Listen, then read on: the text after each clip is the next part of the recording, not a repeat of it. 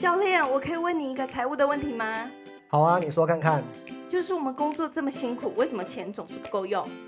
你说这个哦，其实呢就是这样那样，然后那样这样，你知道了吧？哎，你怎么现在才说？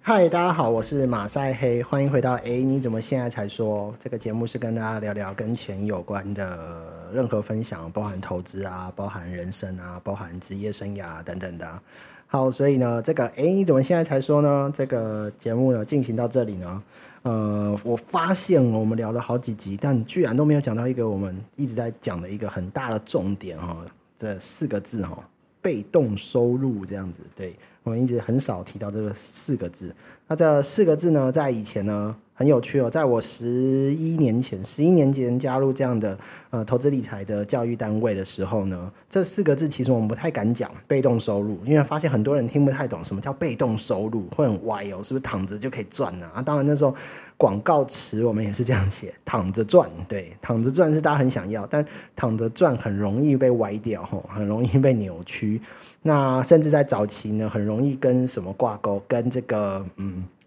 诈骗集团，还要跟这个吸金单会、老鼠会，哈，早期那个年代有很多这样老鼠会、资金盘，就是会员收会员的钱，再介绍会员，再加入会员，再拉一个会员，你就会赚到很多钱。那当然呢，这样的玩法是前面加入的会员会得到很多钱，但是都是用后面的会员的会费来支付，就是传说中的后金养前金这样。对，好，那所以呢，早期我们不不不只讲被动收入，我们会讲一些投资收入或者是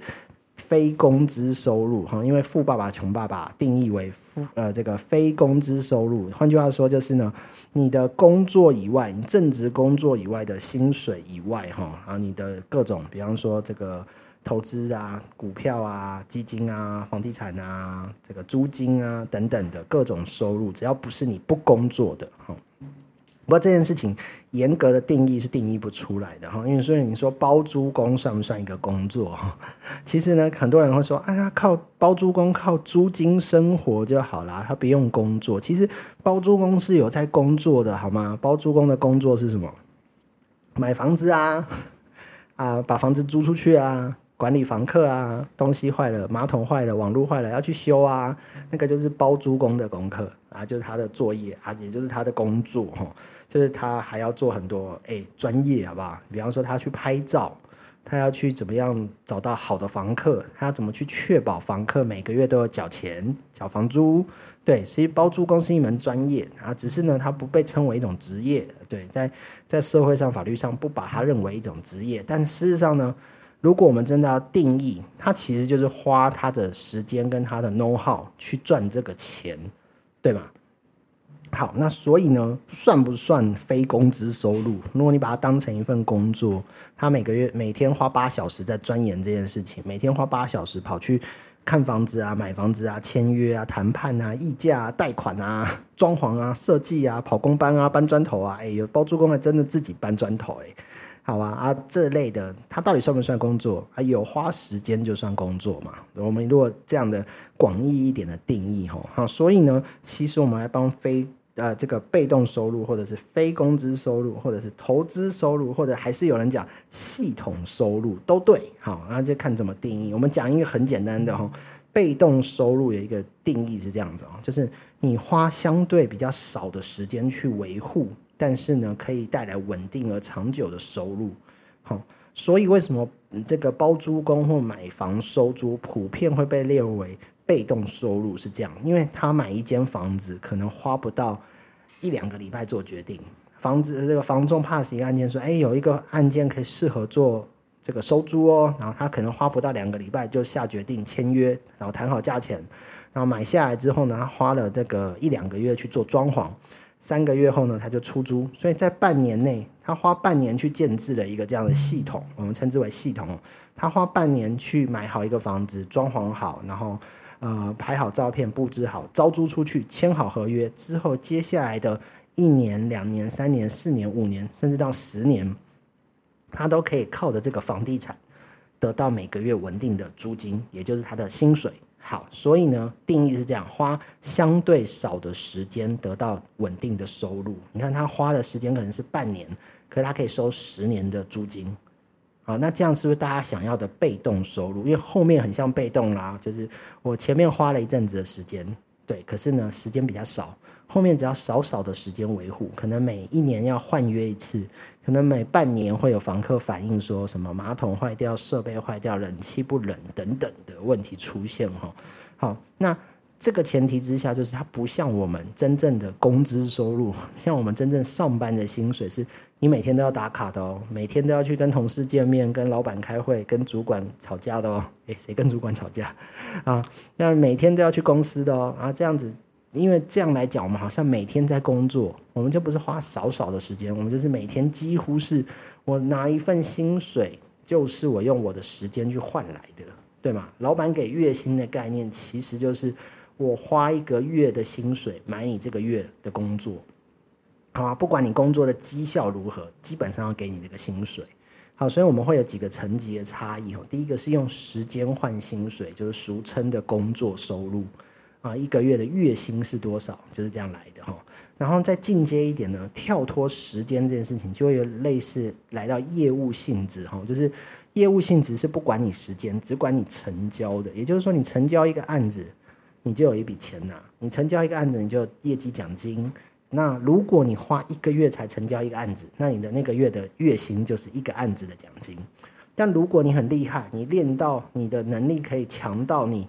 一个月可以成交两个案子，好，那你就一个月有两份收入的意思。那如果一个月可以成交十件案子，那你就有十件的收入的意思。那换句话说，你的时间价值不再是用时间去换钱，而是用你的能力。能力越强，你有本事在一个下午卖给三个客户，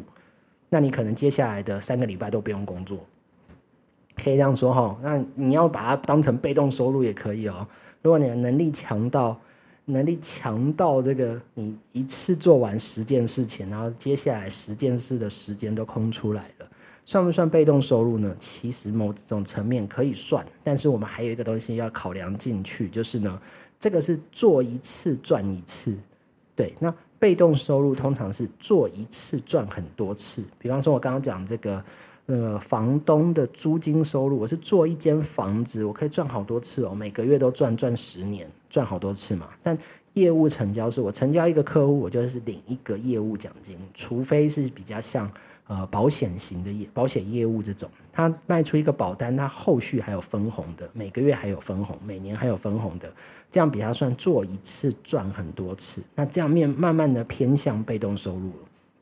好，所以我们在说被动收入，其实某种程度来讲呢，是一个系统的架设，就是你架好一这个生产系统，然后呢，有人去生产卖东西出去，钱拿回来分你，这样子，很简单的概念是这样的哈，所以呢。呃，在这边可以先给大家一些方向，比方说租金，对，这个买房收租是个租金，或者是你买一台车出租出去给人家，呃，跑计程车，哎，我有遇过这样年轻人，好像买了几台车，然后专门做计程车行，然后就出租给人家去开车，那他就收租金。对，租金也算是一种被动收入。再是呃所谓的这个权利金、版权金啊，比方说你作词作曲啊，你有音乐的作品，你有呃摄影照片的作品，你有呃任何的你智慧财产权这一类的产品啊作品产生，然后你可以靠这个去收版权。比方说你写书好了，那接下来每卖出一本书，你就可以得到一个版权的费用。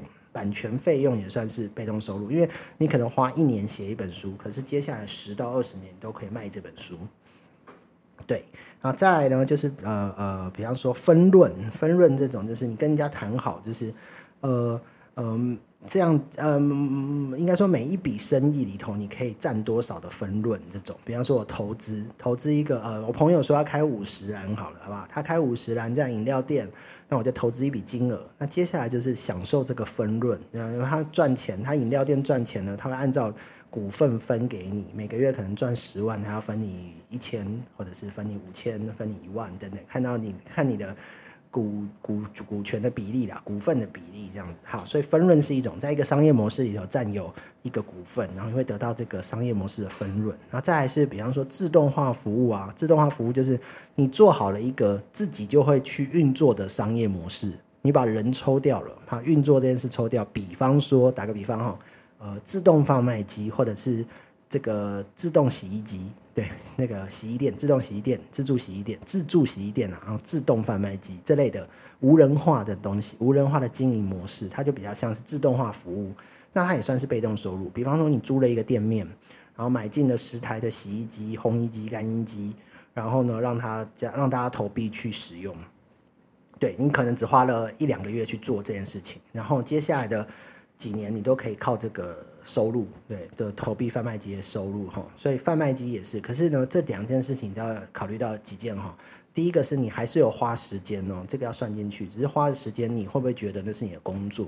比方说这个自动贩卖机，你要不要每天补货？还是有厂商会帮你补货？因为你有办法做到有人去帮你补货，你就不用工作嘛，你就不用自己跑一趟。就像那个自助洗衣店，然后之前跟自助洗衣店的老板有聊天过，他说他其实。花很多的工作在干嘛？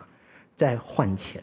他很多时间是每天都要跑一趟，去把零钱收刮出来，去银行存钱。然后呢，维护那个最常坏的不是洗衣机，他说最常坏的是这个自动换钱的机器。一百块进去要掉十颗铜板出来，这种这个机器一坏掉，它整个店就无法运作。大家因为没办法洗衣服，就会打电话，半夜也会打来哦。因为自助洗衣店通常都开二十四小时。通常半夜就要打来说：“哎，我不能换钱，我到底要怎么洗衣服？”这样子。所以呢，对一个自助洗衣店老板来讲，未必没有在工作。假设他一间店就要这样顾，假设他在台北有十间店，他就十个点要跑，十件事要做，同样是要做十次，其实俨然变成他的一份工作，只是差别在于他不用打卡，他可以安排好自己安排好自己的时间，或者是他可以请厂商去协助处理。哈。好，所以呢，再来呢，呃，我看啊，比方说广告收入，广告收入有点类似于这个版权收入哈，但因为不是那个作品本身的收入，广告收入比较像是你现在做自媒体频道或者做 YouTube，然后做部落格，你会有一个频道带来一些流量，然后因为这个流量呢，会有 Google 也好啊，脸书也好等等广告商在你那边放它的呃画面，放它的广告去。迫使大家这个点击，然后去消费等等的，所以呢，他会跟你租版面，然后租眼球的吸引力，这样，所以他会付你一个广告流量的费用，这样也算是被动收入。因为你写一个文章，可能了不起，花个十天一个礼拜写好一篇大作，一个旅游的分享文，但光是这篇文章可能可以有一到两年的热度搜寻，哈，因为两年后你也不会再看这个餐厅介绍，餐厅可能都倒掉了。所以呢，广告收入也是一种，然后再来呢是一种叫做放款啊，你把钱借出去跟人家收利息，有点像银行在做的事情哈。你只是签一个约，把钱汇到人家户头，啊，接下来就按照合约去收取利息，这也算是被动收入。那再来呢，还有一个比较特别的，也是这近几年比较因为自媒体的关系，我们也常听到一个字叫抖内，抖内也算是被动收入哦，因为抖内就是要求人家赞助。啊，根据你的人家喜好你的程度，要求说可不可以赞助我金额？那要求一次啊，如果是做一次算一次的赞助，然后比方说我是街头卖艺，我就唱一次，要求大家投钱或者大家这个赞助我一次，这样不太算被动收入啊，你还是有在工作。但如果你是长期放在那边，然后要求大家赞助。比方说，你写一个小城市，你写了一个便民的城市，比方说报税的城市，你很厉害，你用手机写了一个报税的便民城市，大家报税的时候可以透过你这个城市，哦，很好的报税。那你只在旁边放一个这个刷卡连接，说，那如果你觉得我做的不错，你可不可以赞助我？那这类的要求赞助呢，会比较像被动收入，只是它没有相对没有那么稳定，哈。好，所以呢，跟大家讲了一些被动收入的形态哈，但这边要提醒大家一件事情，一个很重要很重要的事情哦，就是呢，我认为被动收入是有阶段性的，它是不太可能一次就做到位的。好，你要先确定这个商品的交易模式或者这样的商业模式是可行的，也就是说，你很简单，你最起码要卖出一个，卖出一个哈。举例来讲，我们以前教大家就是。写写电子书啊，比方说你去这个呃日本大阪啊旅游攻略啊，你可以写成部落格，或者你写成一个电子书。你把你的所有的攻略，你怎么去迪士尼玩，怎么去这个环球世环球乐园玩，然后呢这个环球影城啊啊，你怎么进去乐园，怎么抢到票，然后到底哪里买票，到哪里搭车，然后要用什么样的这个快速通关券可以玩到最多措施，你都把它整理好，把照片整理好，把地图整理好，然后呢做成一份 PDF 的档案，然后呢用密码锁起来，它就是一本电子书喽。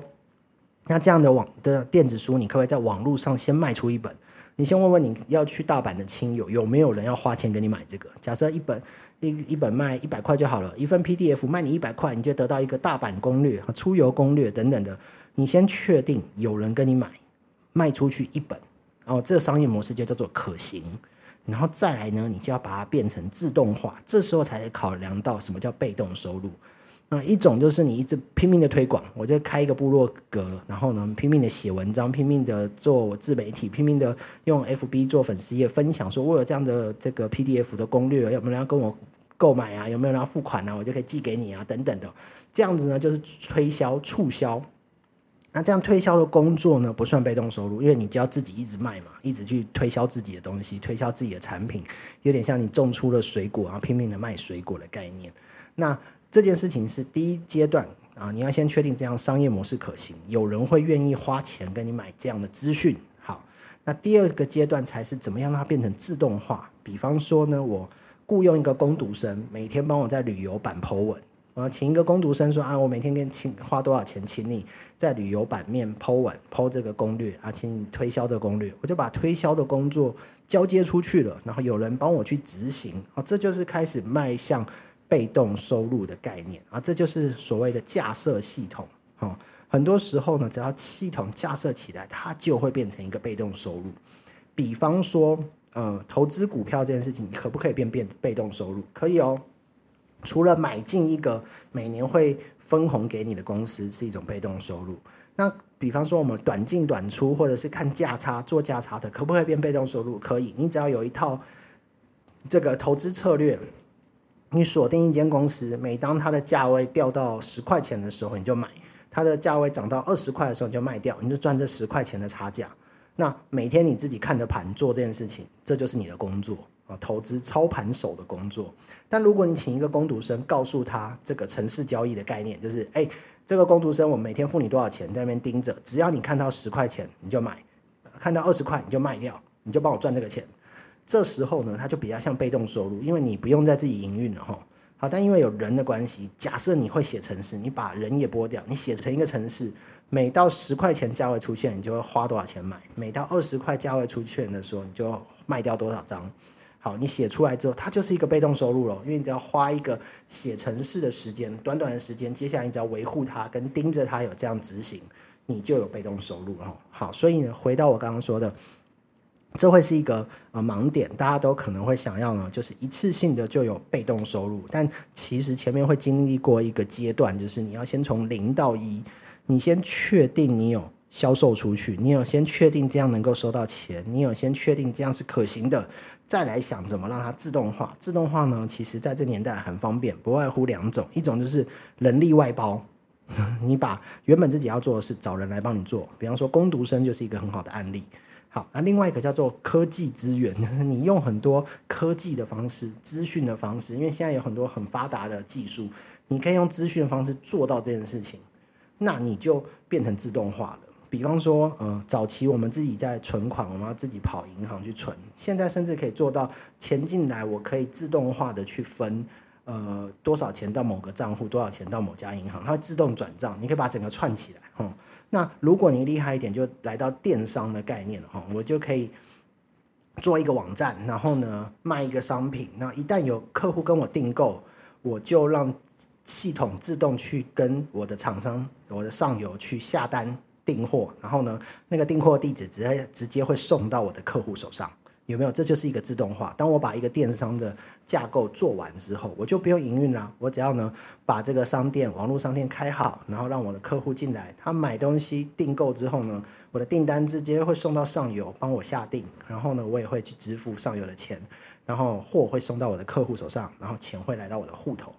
渐渐的这就是一种被动收入啊。所以为什么很多人会提倡说，很多年轻人会被吸引去做电商？其实这个原因是它比较趋近于被动收入，前面可能要经营一下你的品牌、个人的口碑，然后推广一下你的商店，但后面会有一些长尾效应，然后慢慢的哈。那这边来跟大家解释一下哈。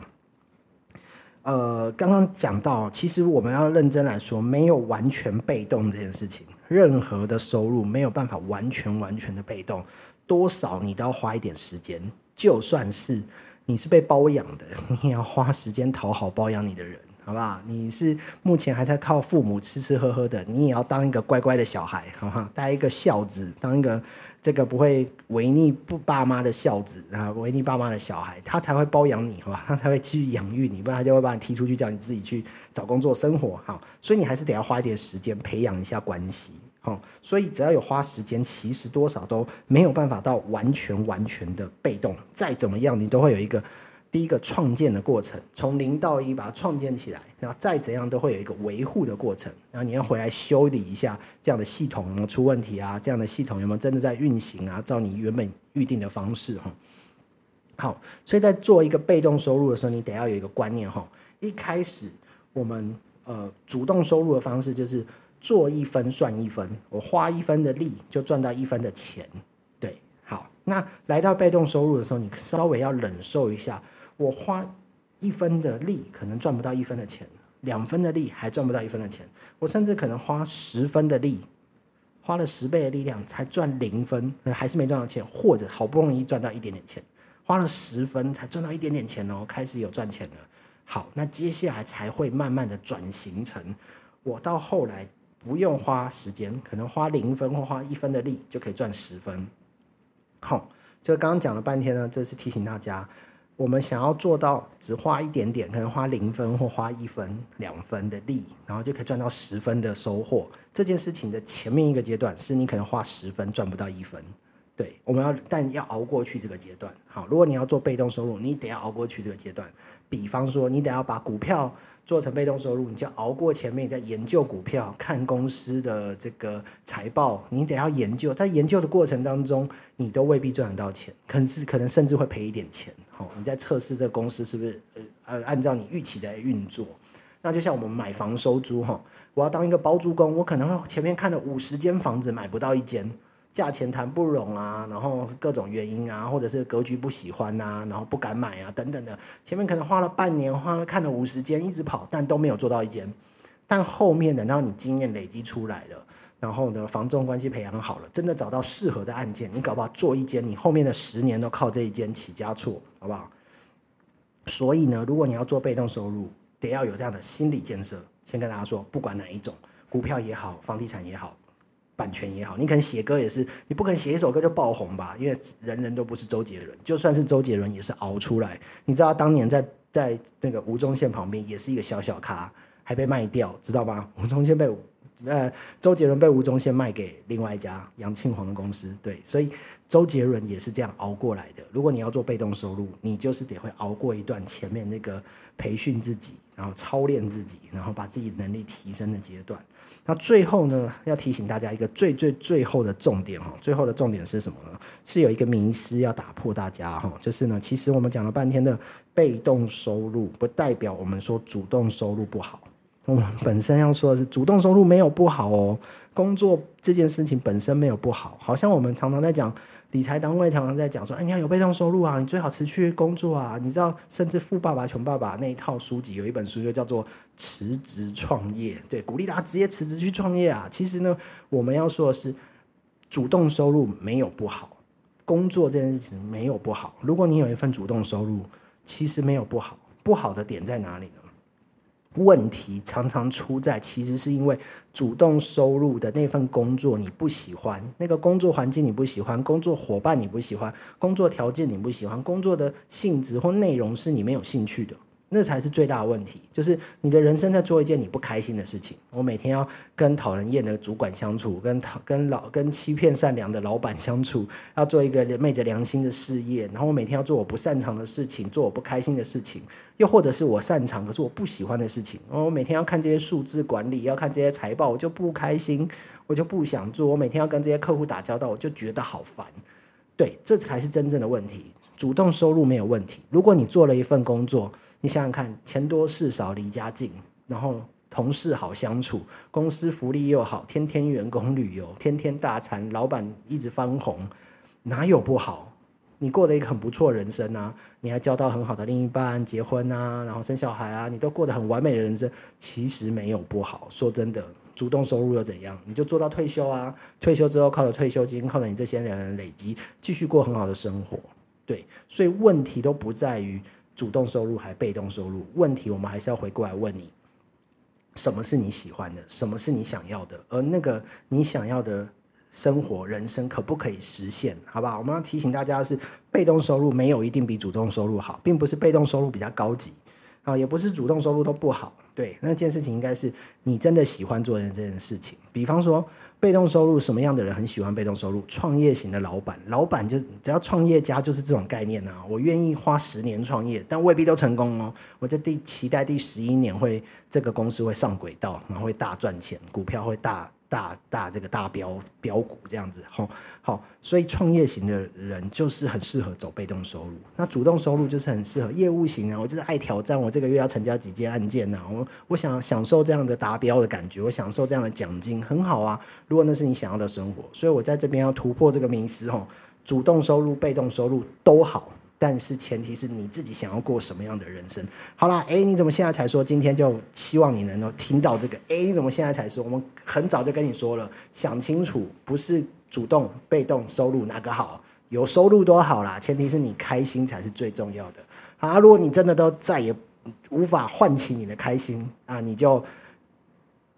这个投稿留言给我们，告诉我们你现在状况吗，在我们资讯栏可以找到投稿的部分，你可以投稿给我们，聊聊你现在的状况，到底是财务上有问题呢，资金配置有问题，工作有问题，感情有问题，人生有问题，我们来跟你聊聊。那另外一个呢是欢迎加入我们的这个学习平台，那呃呃也在资讯栏我们放上学习平台，目前呢加入首月呢只要付五百元，我们就送你一千元的超商礼券哦。哦，稳赚不赔哦！你付五百送你一千呢，然后呢，这个月呢，你就可以看很多的理财课程、身心灵课程、投资课程、房地产课程，你可以学到很多的关于钱的知识。然后呢，甚至呢，我们有一对一的线上的教练服务，你可以透过一对一的服务跟我们线上讨论你目前遇到的问题。好，所以如果你愿意，呃，你害羞的话，你可以匿名投稿给我们；如果你不怕的话，你可以跟我们的教练做一对一的线上服务。那欢迎大家呢。首月加入只要五百元，赠送你一千元的这个超商礼券。先来加入这样的平台，赶快学一些投资理财，好吗？好，那今天就跟大家分享到这边，拜拜。